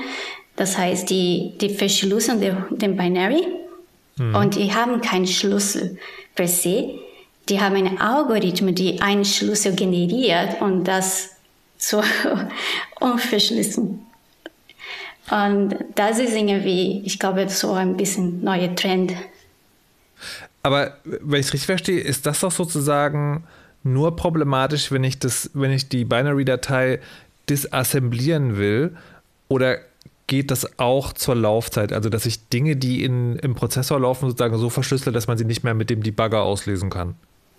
Mm, es kommt darauf an, aber normalerweise in, den, in diese, in, für, für ganz normale Users äh, sind normalerweise die, die Programme unverschlüsselt in, in einem Memory, mhm. so in diese Speicher und dann konnte man zum Beispiel einfach diese, ein Memory Dump machen und da hat man diese unverschlüsselte Binary da Mhm. Aber das ist jetzt wiederum was, deswegen gibt es Binaries, die merken, wenn sie beobachtet werden. Also Aha. die ähm, lassen sich nicht ausführen, wenn man einen Debugger dran macht. Genau. Oder die merken zum Beispiel, dein iPhone ist jailbroken und äh, führen sich dann nicht mehr aus. Oder die merken, das Programm läuft gerade in der virtuellen Maschine Und äh, in der virtuellen Maschine kann man halt auch sehr einfach den kompletten Speicher rauskopieren von allem, nicht nur einem einzelnen Prozess und dann starten die halt gar nicht erst oder sie starten und verhalten sich anders. Ja. Mhm. Aber äh, also äh, jetzt theoretisch gesprochen, macht es das unmöglich oder macht es das nur komplizierter? Also es macht es nie, eigentlich quasi nie unmöglich, mhm. solange man alle Informationen hat. Also ich kann zum Beispiel meinen Key auch von einem Webserver ziehen zur Laufzeit, um mich zu verschlüsseln, äh, zu entschlüsseln. Und wenn der Webserver nicht mehr da ist, dann habe ich den Key halt nicht mehr. So. Aber ich habe in, ich muss, solange ich mich selber ausführen kann, alle Informationen mitführen, die ich, die für einen Reverse Engineer interessant sein könnten. Okay. Also es ist nur sehr, manchmal sehr schwierig, an diese Informationen ja. zu kommen. Also es ist sozusagen, also ne, nur, nur die theoretische Frage, es ist, es ist eine Frage des, Aus, des Aufwands. Und der kann sozusagen zu hoch sein, dass man irgendwann sagt, fuck this shit, ich werfe das Handtuch. Ähm, aber theoretisch gesehen gäbe es einen Weg, wenn man sozusagen mit, mit unendlichen Ressourcen gäbe es immer einen Weg. Kann man das sagen? Ja. Okay. Okay, so, jetzt haben wir ganz viel ähm, über Software gesprochen, weil das äh, sozusagen, also glaube ich, der Punkt ist, wo man auch am ehesten anfängt. Ähm, aber jetzt ist es ja so, diese Software läuft ja auf Hardware und wie diese Hardware aufgebaut ist, ist auch nicht ganz uninteressant. Jetzt frage ich mich, gibt es also Reverse Engineering auch für Hardware? Ich denke jetzt so gerade so zum Beispiel sozusagen tatsächlich an, an Spiele auch, weil es gibt ja äh, Retro-Gaming, also mhm. ältere Konsolen, die es mittlerweile gar nicht mehr gibt. Und da will man wissen, wie die funktioniert hat. Und das da muss man jetzt stellenweise tatsächlich wissen, wie die Technik aussah, oder? Gibt es auch, gibt es Hardware-Reverse Engineering? Also ich vermute, die Frage ist ja, aber ist es äh, von Relevanz, ist es von Interesse? Also mit Hardware-Reversing selbst habe ich jetzt noch nicht so viel gemacht. Ähm, aber also selbst wenn du halt eine Firmware anschauen willst, also die Firmware liegt ja irgendwo auf der Hardware. Hm. Ähm, und meistens ist die halt in einem Flash-Speicher oder sowas drin. Und ich habe genau dasselbe Problem. Ich möchte halt irgendwie diese Firmware da draus rauskriegen, damit ich sie dann disassemblieren, dekompilieren kann. Mhm. Ähm, und jetzt gibt es zum Beispiel die Möglichkeit, dass ich einen Chip abschleife oder ja als Schichten abtrage oder chemisch, wie auch immer, und dann mit einem Mikroskop vergrößere. Und teilweise kann man sogar dann sehen, was in den Speicherzellen drinsteht. Also die sehen dann unterschiedlich aus. So eins mhm. und null, auf dem Level kann man sich das vorstellen. Ach, krass. Ähm, oder man ähm, macht die Hardware halt an und dann hat die manchmal so Debug-Ports, weil irgendwie muss ja auch der Hersteller die Firmware draufkriegen. Ja. Und manchmal ähm, schützen die den Chip nicht gegens Auslesen. Dann kann man die einfach ja. so auslesen. Ähm, oder es gibt einen Bug da drin, also was sehr häufig funktioniert, ist das sogenannte Glitching. Ähm, das ist im Detail erklären, aber man, man äh, gaukelt dem Chip halt vor oder man, man spielt mit der Stromversorgung zum Beispiel vom Chip oder mit äh, der Clock, die der kriegt. Und ja. dann führt der Chip manchmal falsche Befehle aus Aha. aber läuft weiter. Also kann man sich wirklich vorstellen, wie ein Assembler-Befehl wird nicht ausgeführt oder wird anders ausgeführt. Ähm, und dann kann man auf einmal doch die Firmware auslesen. Hm. Verstehe, verstehe. Ähm, könnt ihr vielleicht noch irgendwie ein oder zwei Worte wenigstens verlieren? Dieses, weil du gerade auch gesagt hast, ne, also man kann da wirklich die Zellen sehen und Nullen und Einsen. Wie, wie genau macht man das? Also, nicht also ich habe es selbst noch nicht gemacht. Aber ja. ihr habt bestimmt schon davon gehört. Also, also was, das, das, das, ist, das ist auch irgendwie ongoing Research ganz viel und es ändert sich viel, aber also eben, was man, was die, die Basics sind eigentlich das, was Jiska schon beschrieben hat. Also man versucht diesen, also im Falle eines Chips jetzt so, was, was mhm. wirklich kleine Strukturen sind. Mhm. Ähm, da versucht man halt erstmal dieses, also der ist irgendwie auf dieser Pla äh, auf irgendwie einem Gerät, auf einer Platine drauf, so, und dann hat er so ein Packaging. So, das heißt, schwarzer Tropfen aus Kram, der da außenrum ist. Und das ist mhm. ja nicht der eigene Chip, sondern das ist nur irgendwie das Packaging außenrum. Mhm. Und das möchte man jetzt erstmal entfernen. So. Mhm. Und dann macht man halt irgendwie, lasert man das auf oder schmeißt es in äh, ätzende Flüssigkeiten, Schrägstrich Gase und versucht das irgendwie wegzubekommen und dann guckt man eben mit Messinstrumenten drauf. So, und Messinstrumente können halt beliebig komplex werden. Also es kann irgendwie so für, für, für ganz alten Kram würde jetzt ein Lichtmikroskop reichen. Ähm, und äh, bei, bei irgendwie ähm, den modernen Chips können wir, glaube ich, schon an irgendwie Probleme mit irgendwie Elektronenmikroskopen irgendetwas äh, irgendwie sinnvoll zu sehen teilweise. Aha. Ähm, Genau, aber so, so funktioniert dieser Prozess und dann versuche ich eben daraus, darüber Dinge über die Hardwarebeschaffenheit herauszufinden. Das kann zum Beispiel sein, dass irgendwie, also früher gab es noch so, so hart vertratete Krypto-Algorithmen auf Chips drauf selber, die ich dann dadurch reverse engineeren kann oder das, das Beispiel, ähm, ein Beispiel, ich versuche irgendwie da den ROM auszulesen. Also da ist irgendwo in diesem Chip ein Speicher mit Programmcode, der zuerst ausgeführt wird, wenn der Chip gestartet wird. Immer. Und der ist, äh, der ist tatsächlich hardwired da drin. Mhm. Und dann kann ich den eventuell schon auslesen und reverse engineeren mit den ganzen Methodiken zu reverse engineeren, die wir, die wir schon besprochen haben, um dann her herauszufinden, was er tut, ob da Sicherheitslücken drin sind, was es, was es eigentlich macht. So. Aber das, das klingt sozusagen sehr nach, also während ich beim Debugger äh, zwischendurch dachte, Mensch, das kannst du doch mal selber ausprobieren. Das klingt so wie, da braucht man eher sozusagen eine ne, ne große Hexenküche, Magielabor, um da überhaupt irgendwie drüber nachzudenken, da Sachen anzufangen. Es gibt auch ganz viele Hackerspaces, die solche Sachen haben. So, man kann okay. immer da hingehen und kriegt auch irgendwie Leute, die das erklären, wie die ja. ganzen Werkzeuge funktionieren. Die sind normalerweise sehr teuer. Ja. Deswegen ist es besser, wenn man jemanden dabei hat, der weiß, wie das geht. Okay, aber sozusagen ist das. Ähm, ähm, also ich kann mir vorstellen, das ist natürlich sozusagen aus einer Nerd-Perspektive ist es total interessant, weil die Neugier will, dass ich ja alles mal gesehen habe und das kann ich mir schon spannend vorstellen.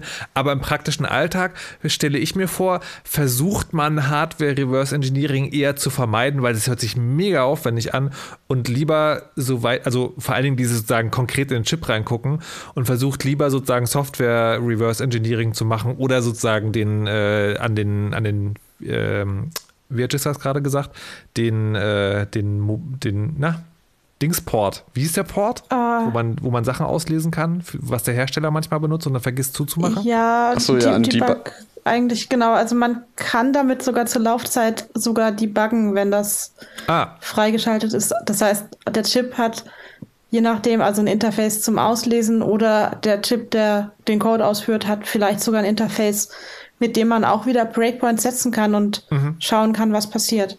Genau, man will wahrscheinlich lieber das machen, als tatsächlich eine Chip aufzuschleifen, vermute ich mal. Ja, es, ja. es gibt auch noch das, das Zwischending. Ähm, und das ist irgendwie so, sich, sich, vor allem wenn man irgendwie sehr hardware-nah Software reverse engineeren möchte, braucht man manchmal ein bisschen die Umgebung, was denn auf dem, was in dem Gerät sonst noch so drin ist. Mhm. Ähm, um herauszufinden, um, um irgendeinen Sinn daraus zu machen, warum jetzt genau auf dem Port das irgendwie alle 50 Sekunden auf High gesetzt wird. So, das sagt einem ja erstmal nicht. Das hat man jetzt irgendwie rausgefunden, aber dann muss man noch irgendwie noch gucken, was ist bei dem Port eigentlich. Und dann nimmt man sich eben so eine PCB, also so eine Platine von irgendwie dem Gerät, guckt sich an, was, was ist denn da auf der anderen Seite und stellt vielleicht fest, dass da ein bestimmter Sensor ist, der in einem gewissen Intervall dann ausgelesen wird und kann dann mehr, mehr Sinn aus dem machen, was, äh, was man vorher irgendwie in der Software gesehen hat. Hm. Okay. So, ähm, wir haben vorher ja darüber gesprochen, sozusagen, was man machen kann, um Reverse Engineering in Software schwer zu machen. Ich vermute, es gibt bei Hardware dann einfach sozusagen, ne, also den Debug-Port zumachen und vielleicht irgendwie extra schwer ätzende Gehäuse anzubauen. Ich frage mich die ganze Zeit, ist bei, bei vielen Dingen, die mit Digitaltechnik und Gesellschaft zu tun haben, wird es dann irgendwann juristisch. Und ich könnte mir vorstellen, dass äh, es Bestrebungen gibt, dass man Reverse Engineering sozusagen, wenn man denkt, aha, ich kann das technisch nicht unterbinden, vielleicht kann ich es verbieten. Am besten per Gesetz. Gibt es rechtliche Rahmenbedingungen, wenn man Reverse Engineert, die man beachten muss? Also ihr seid alles keine JuristInnen, aber kommt ihr in Kontakt mit dem Gesetz, wenn ihr Reverse Engineert? Ist das betretenes Schweigen? Oder soll ich sagen, Barbie, fang doch mal an? Oh, ja, äh, ja, das ist schwierig. Äh, wie gesagt, es ist einfacher, wenn man einfach mit Malware anfängt, because Malware hat keine Copyright. Mhm. Und dann kann man das einfach äh, reversen und man ist auf der sicheren Seite. Mhm. Ähm, alles andere wird kompliziert. Es gibt Dinge wie Richtlinien in der EU und in der US ist es komplizierter, weil es hier nicht so wirklich solche Sachen geben, so wie Richtlinien, sondern irgendwann entscheidet jemand, dass es so ist und dann machen die alle nach.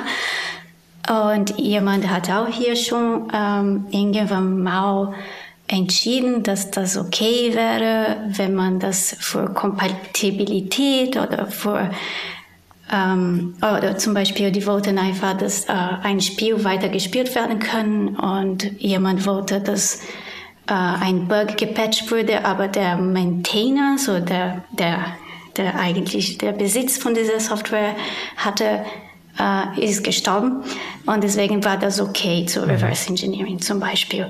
Aber das, das ist sehr kompliziert und deswegen Normalerweise, wenn man das bei einer Firma macht, ist es einfacher, weil man dann ganz viele Rechtsanwälte hat, äh, die sich darum kümmern, mhm. dass man das kann. Äh, aber wenn man das zu Hause macht, würde ich eher irgendwie mit solchen Sachen anfangen, die keiner, keiner wird sich beschweren, wenn man eine Malware reversed und irgendwie noch Bescheid gibt. Aber wenn man etwas so sehr teuer reversed und das Open Source macht, vielleicht schon. So. Ähm, aber das ist dann, glaube ich, ein wichtiger Punkt, das will ich nochmal nachfragen wollen. Ist es rechtlich gefährlich zu reverse engineeren? Oder ist es rechtlich gefährlich zu reverse engineeren und dann die Ergebnisse andere Leute sehen zu lassen? Ich meine, was ja, was du irgendwie zu Hause mhm. machst, interessiert keiner, solange du nicht irgendwie laut wirst. Okay. Okay.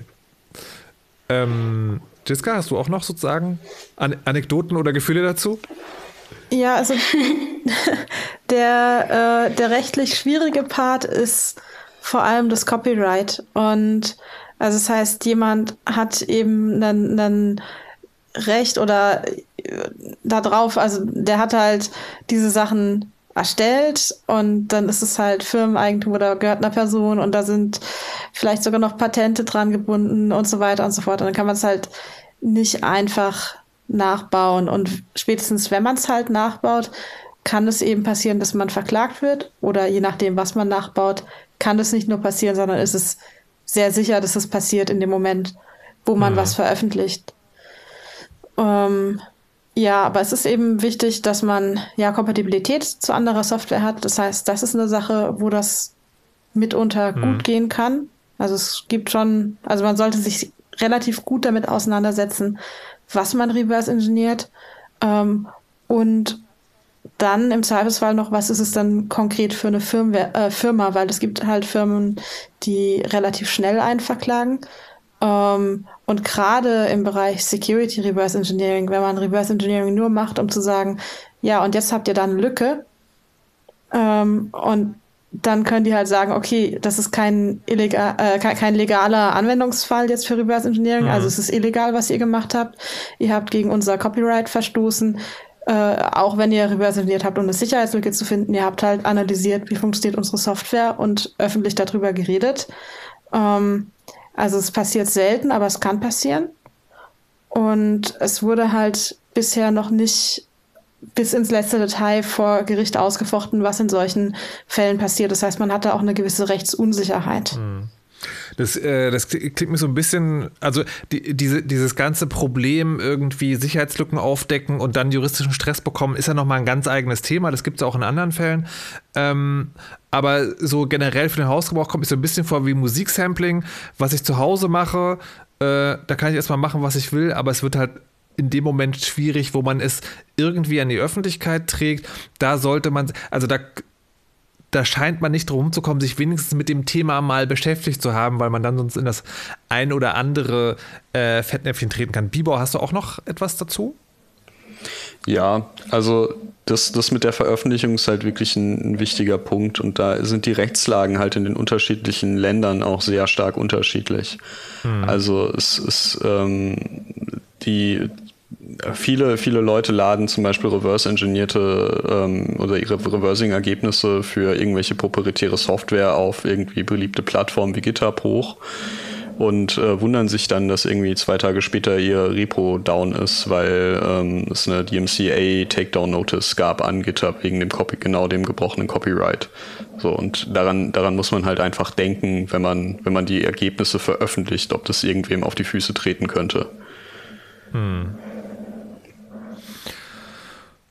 Okay, jetzt haben wir, jetzt sind wir, glaube ich, sozusagen einmal sehr, und ich, ich bedanke mich wirklich sehr sozusagen für eure Geduld, ähm, sehr niedrigschwellig in das Thema äh, Reverse Engineering durchgegangen. Ich würde zum Schluss noch zwei Fragen stellen, drei, vielleicht drei Fragen stellen wollen. Die eine ist, habt ihr persönlich irgendwelche Reverse Engineering-Anekdoten oder Erfolgserlebnisse, die ihr noch mit der Welt dort draußen teilen wollt? Bibor. Ne, wir haben ja schon gerade gesagt, dass es manchmal sehr schwierig ist, darüber zu reden. Ja. Ähm. Gut. Dann, äh, okay, Barbie? Ja. ich glaube, ich kann nur sagen, dass es gibt Sachen, die sehr interessant sind zu reversen. Vor allem, weil man daraus viel lernen kann. Und mhm. Bei Malware Reversing zum Beispiel habe ich eigentlich viel mehr gelernt als, als ich jetzt singe wie in dieser Exploit Writing Welt. Äh, mhm. weil ich ganz viele sehr interessante Malware hatte. Äh, ich habe erstmal mit Crimeware äh, gearbeitet, das heißt diese ganze kleine Ransomware oder Sachen, die eher so private Menschen betrifft. Und dann merkt man zum mhm. Beispiel bei den Binaries, so in, in, den, in den Binaries und nicht unbedingt in der Quellcode, wie schlecht der Code geschrieben ist. dass wirklich irgendwie irgendwelche äh, Anfänger das geschrieben hat. Und, und dann ähm, bin ich nachher zu, zu einem Intel-Team gewechselt und da habe ich irgendwie so diese APT-Welt kennengelernt. Und dort habe ich gemerkt, gemerkt zum Beispiel, dass man wirklich diese, äh, wie heißt das, Attribution, äh, gut ähm, nur von dem Code machen kann, weil man merkt irgendwie, wie jede Gruppe Code schreibt und die unterschiedliche äh, Weise, wie die zusammenarbeiten, nur von einem Binary. Und ich habe das nicht vorher gemerkt, irgendwie nur von ähm, Sachen lesen. Und irgendwie Politik verstehen ist ganz anders aus, wenn du irgendwie eine Software das sieht. Und mhm. ich habe auch gemerkt, irgendwie, wenn man der Unterschied äh, von Codequalität, wenn man zum Beispiel diese Crimeware anschaut und die wirklich einmal äh, rausgeht, eine Kreditkarte irgendwie klaut und das war's, zu Code, die irgendwie über Jahre lang da ist und nicht unbedingt wirtschaftlich äh, motiviert ist, aber muss nur irgendwie für sehr lange Zeit maintainable sein wie, wie schön die sind. Das ist wirklich irgendwie so, wow, irgendwann will ich auch Code so gut schreiben können. Und ich okay. finde, das ist sehr interessant, irgendwie zu wissen, dass man das von einem Binary lernen kann. Ja. Kannst du ganz kurz noch sagen, die, die APT-Welt, in der du dich befindest oder befreundest, was ist das? Uh, die sind so, die sagen Nation-State-Malware. So, die sind irgendwie eher diese komplexe politische Weltpolitikbereich. Ich stehe gerade ein bisschen auf dem Schlauch. Das heißt sozusagen, Malware, die sozusagen von Staaten verwendet wird, im Gegensatz zu irgendjemand hat, äh, will meinen Rechner verschlüsseln, damit ich ihm Bitcoin genau. überweise. Oder was, was bedeutet das? Ah, okay. Verstehe. Genau, zur Attribution, also der Frage, ähm, wie findet man eigentlich raus, wer hinter einer Sache steckt, hatten wir auch schon mal in Chaos Radio Nummer 268, könnt ihr auch gerne nochmal reinhören, weil er sich für dieses Thema genauer interessiert. Und dann bleibt noch äh, Jiska.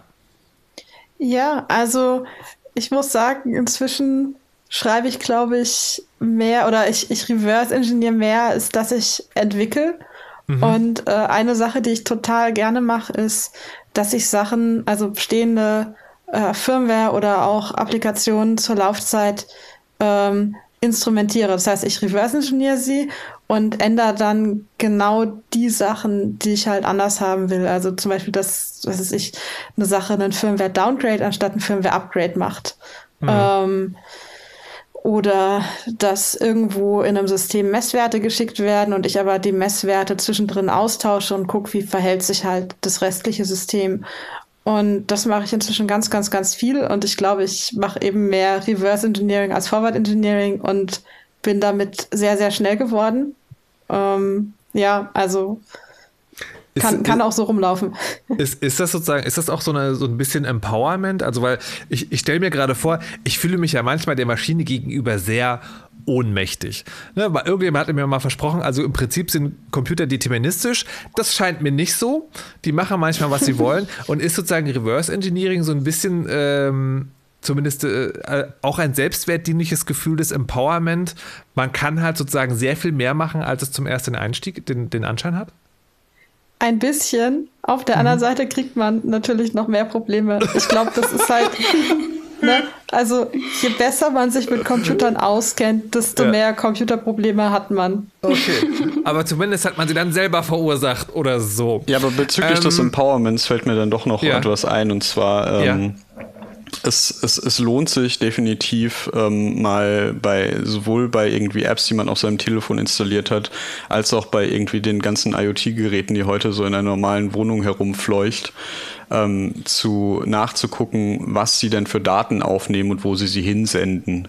Das ist durchaus mhm. ein Teil, ähm, den man unter Empowerment sehen kann. Dann weiß man nämlich äh, ungefähr, ob das äh, stimmt, was in der Packungsbeilage steht oder nicht. Aber macht man das direkt auf dem Gerät oder würde da der Heimann, wenn er nicht eher seinen Netzwerkverkehr äh, beobachten? Oder fällt mir jetzt am Ende der Sendung erst auf, dass Netzwerk, Netzwerkverkehr beobachten auch Reverse Engineering ist? Das ja. kommt jetzt ein bisschen drauf an. also das ist, das ist zum Ende der Sendung ein großes Thema. Ja. ja, aber dann können wir das ja aufmachen, dann nehmen wir es vielleicht beim nächsten Mal irgendwie noch für eine eigene Sendung. Ja, wir, wir haben so Hardware und Firmware gemacht. Ja. Ähm, aber häufig hat man halt Protokolle und die werden vielleicht sogar kombiniert von Hardware, Firmware, Betriebssystemen, allen möglichen gesprochen. Mhm. Und auch die kann man halt reverse engineeren und neu implementieren. Und das ist ein richtig großes Thema, weil es dabei eben auch um Schnittstellen häufig geht und damit tatsächlich in diesen Bereich fallen kann, der eventuell legal ist. Okay, aber das sozusagen, sagt ihr, wahrscheinlich nochmal ein Thema für eine eigene Sendung. Ja, wahrscheinlich. Das ist sehr groß. Okay. Gut, also es geht da auch, aber belassen wir es jetzt dabei. Ähm, und jetzt kommt wirklich die letzte Frage. Wenn man jetzt diese Sendung gehört hat und ähm, möglicherweise frage ich das aus Eigeninteresse auch und sich denkt so, ja Mensch, ähm, das hört sich ja schon an, als könnte man das einmal ausprobieren. Es sind doch zwei Fragen. Erste Frage, kann man, was ist ein guter Einstieg? Also könnt ihr vielleicht wirklich ein konkretes Programm oder eine Ressource empfehlen, wo man sich mal sozusagen den ersten Schritt in die Tiefe äh, begeben kann? Und zweite Frage, nicht unwichtig, kann ich damit was kaputt machen? Also den, das Beispiel, was ich gerade genannt habe mit den Apps, ist, glaube ich, ganz gut zum Einstieg. Also wenn man irgendwie mal, gerade wenn man ein Android-Telefon hat, dann sind das auch irgendwie häufig irgendwie, äh, ist das Java-Bytecode, der ist auch ein, der braucht ein, ein, bisschen einfacher zu lesen als jetzt normaler Assembler. Dann kann man mal irgendwie gucken von so einer App, wie man irgendwie vor fünf Jahren aus dem Play Store runtergeladen hat und sich fragt, macht dieses irgendwie Candy Crush-Derivat wirklich nur Candy Crush? Dann, dann kann man sich, sich genau solche äh, Dinge mal angucken auf Basis dessen, welche, welche Kommunikation macht das eigentlich nach außen, was, welche, welche Syncs äh, also gibt's, also welche ähm, ja, ich merke selbst. Ähm, also welche, welche Daten kommen, also welche Daten kommen von wo, das werden dann die Data Sources, ja. gehen in welche Data Sinks, also es, zum Beispiel werden zum Server zurückgeschickt oder werden auf Platte geschrieben oder solche, solche Sachen sich da mal anzugucken. Ich glaube, da ist. Aber hast du da auch eine, eine, eine konkrete Empfehlung, womit man das macht? Ähm, ja, also das kann man gut googeln. Also wenn man Android-App und Reverse Engineering in seine Suchmaschine seiner Wahl eingibt, dann findet man doch relativ viele Ressourcen dazu. Okay.